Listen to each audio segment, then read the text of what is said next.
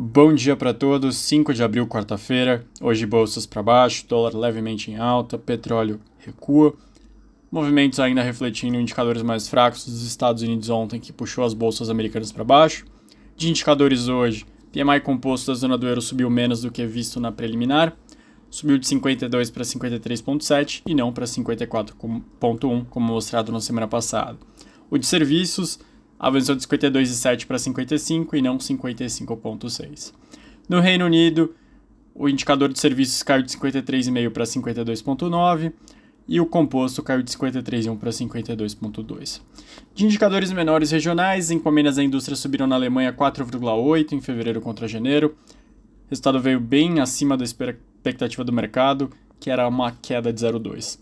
Na França, a produção industrial Subiu 1,2 em fevereiro contra janeiro, a expectativa era uma alta de 0,5, comparação anual, o indicador subiu 1,3. Na Espanha, a indústria recuou 0,4 na comparação anual de fevereiro, o mercado tinha 0,1 de queda. E por fim, na Itália, as vendas do varejo caíram 0,1 em fevereiro contra janeiro, as vendas de alimentos caíram 0,3, os não alimentícios subiram 0,1 na comparação anual, alta de 5,8.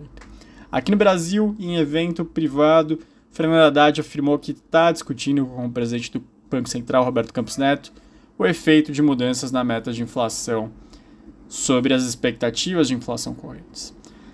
Bem alinhado, acho que o mercado e o Boletim Focus já precificaram bastante que a meta deve subir para pelo menos 4%, acho que sem grandes mudanças.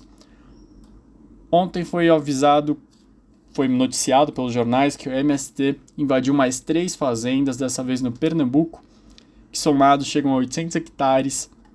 Lembrando que o MST promete uma série de ações ao longo do mês de abril, conhecida como Abril Vermelho, que lembra o massacre de Eldorado dos Carajás em 96. Pesquisa do Datafolha mostrou que 30% da população se dizem petistas, 22% bolsonaristas, 22% neutros e o restante fica entre levemente para um lado, levemente para o outro ou sem nenhuma preferência, não souberam responder. O Brasil atingiu nos últimos dias a marca simbólica de 100 mil refugiados venezuelanos interiorizados, ou seja, realocados de Roraima, por onde costumam entrar, para outros estados. A ação começou há cinco anos, quando o fluxo de venezuelanos que fogem da ditadura do Maduro intensificou. Segundo os dados do Ministério do Desenvolvimento Social, os venezuelanos foram levados para mais de 930 cidades brasileiras, muitas vezes após receberem oportunidades de trabalho.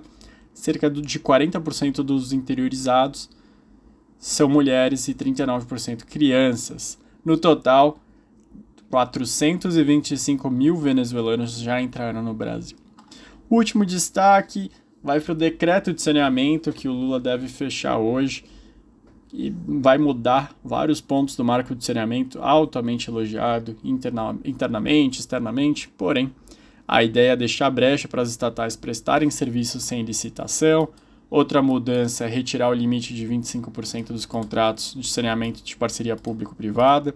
O novo decreto também vai beneficiar cerca de empresas que mantêm contrato com mais de 1.100 cidades. Essas empresas ainda não conseguiram comprovar capacidade técnica e financeira para realizar investimentos ou são empresas municipais de saneamento que não se regionalizaram. O prazo da regionalização se encerrou na última sexta-feira e deve ser prorrogado até 2025. Eu me despeço de vocês, uma boa quarta-feira para todos e até mais.